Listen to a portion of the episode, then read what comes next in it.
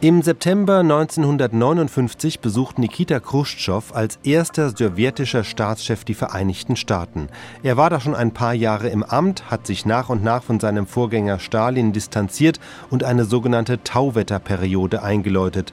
Khrushchev nimmt sich Zeit, der Besuch dauert fast zwei Wochen. Er besucht New York, Washington und natürlich Hollywood.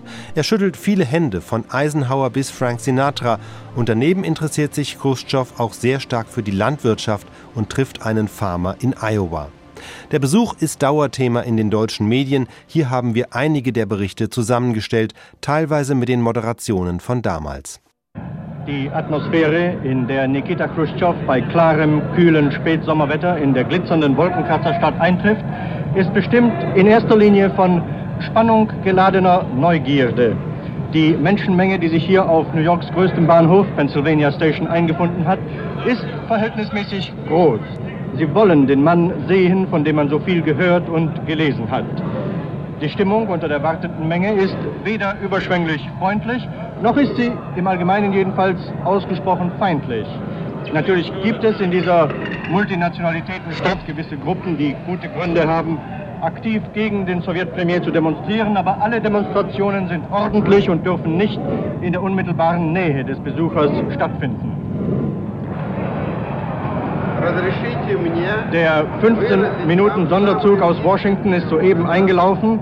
Ein Lift, ein Aufzug bringt Khrushchev äh, zu unserem Bahnsteig. Die schweren schwarzen Cadillacs mit amerikanisch-sowjetischen Standarten rollen an. Khrushchev wird die Wahl haben zwischen einer geschlossenen Limousine oder einem offenen Wagen. Beide stehen bereit. Ähm, ebenso bereit sind die UNO-Delegierten der kommunistischen Länder jedenfalls, die geführt von Wassily Kuznetsov und Arkady Soboljew ihrem Chef die Hand drücken.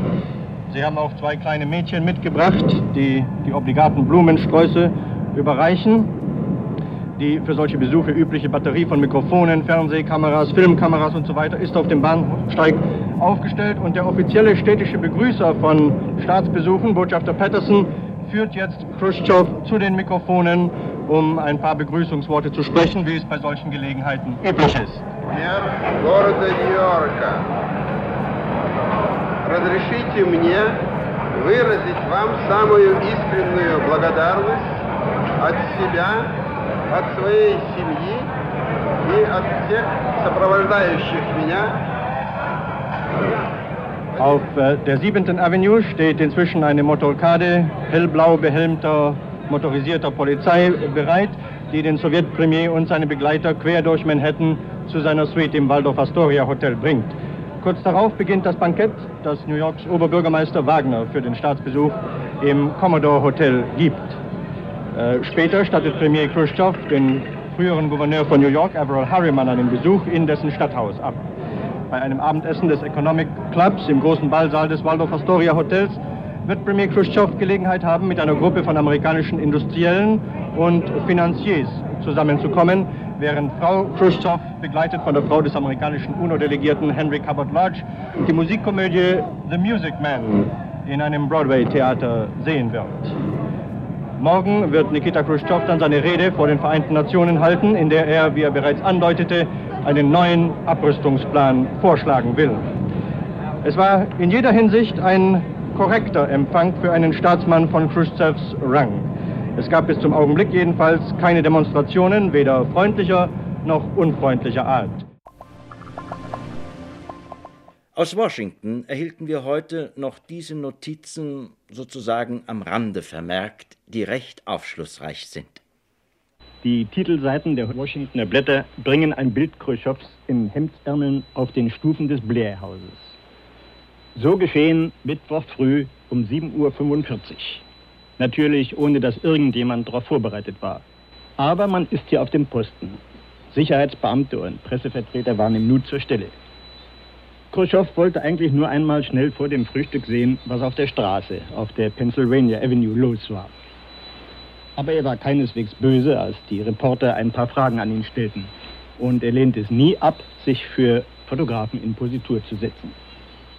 Nach ein paar Minuten verschwand er unter freundlichem Winken wieder im Haus. Ansonsten reisen die Khrushchevs in durchaus kapitalistischem Stil, sogar mit eigener Dienerschaft. Für die Instandhaltung der Kleidung Khrushchevs und seiner Begleitung war übrigens während ihres Aufenthalts in Washington gesorgt worden. Das Forschungsinstitut für Reinigungswesen ließ die Sachen jeden Morgen abholen und gratis und franco wieder zurückbringen. Viel belächelt wird eine Unterhaltung, die sich zwischen dem Sowjetpremier und dem Chef der Central Intelligence Agency, Alan Dulles, einem Bruder des verstorbenen Außenministers, abspielte. Die beiden Männer sprachen von der Möglichkeit, dass sie manchmal wohl die gleichen Agentenberichte bekommen mögen. Worauf Khrushchev meinte, die Vereinigten Staaten und die Sowjetunion sollten sich zusammentun und ihre Informatoren nur einmal bezahlen.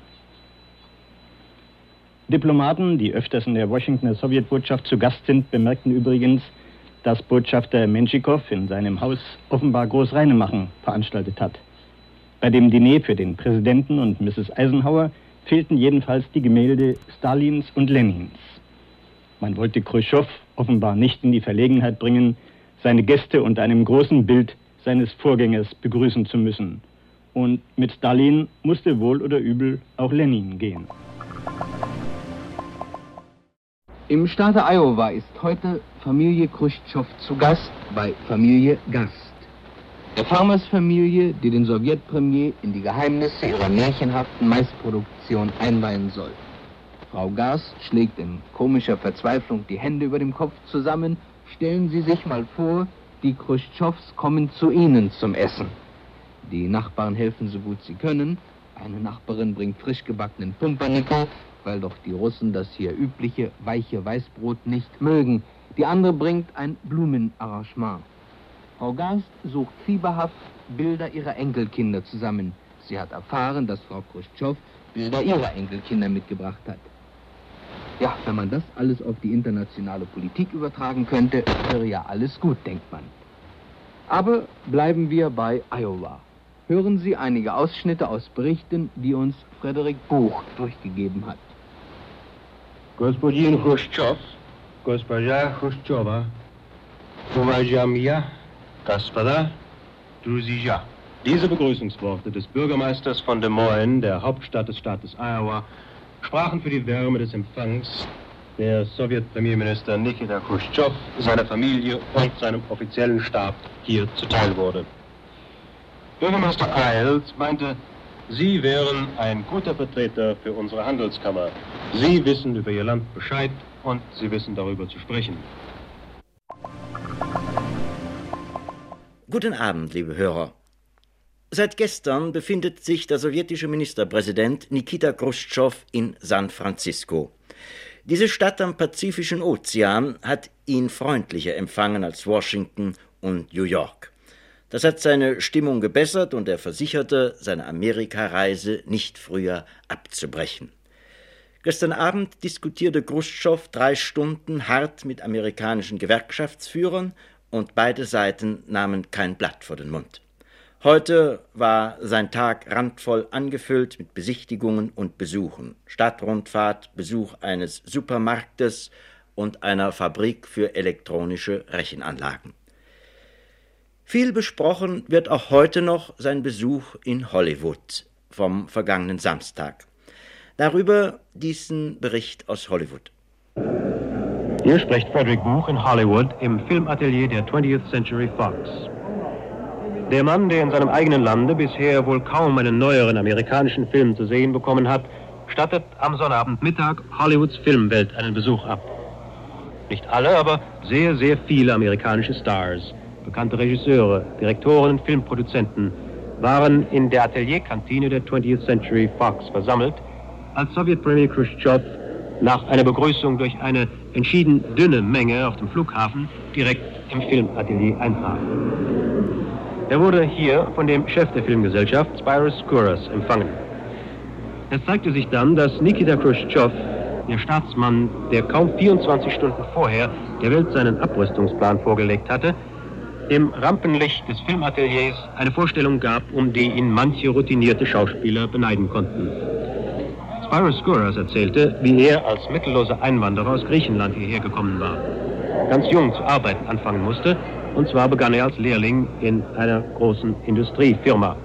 Und heute hat er sich durch die Möglichkeiten, die es im freien Amerika gab, zum Leiter dieser großen Organisation einer der größten Filmgesellschaften Amerikas, emporgearbeitet.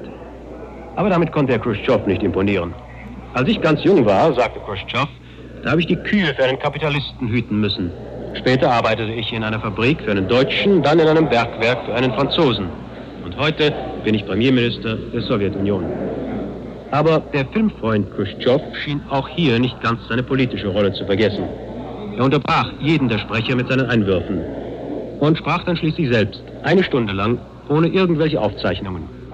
Der Besuch im Filmatelier endete dann in entschieden gelockerter Stimmung, als Frank Sinatra seinen Arm um ihn legte und ihn im Kreise vieler Stars und Regisseure im Filmatelier herumführte.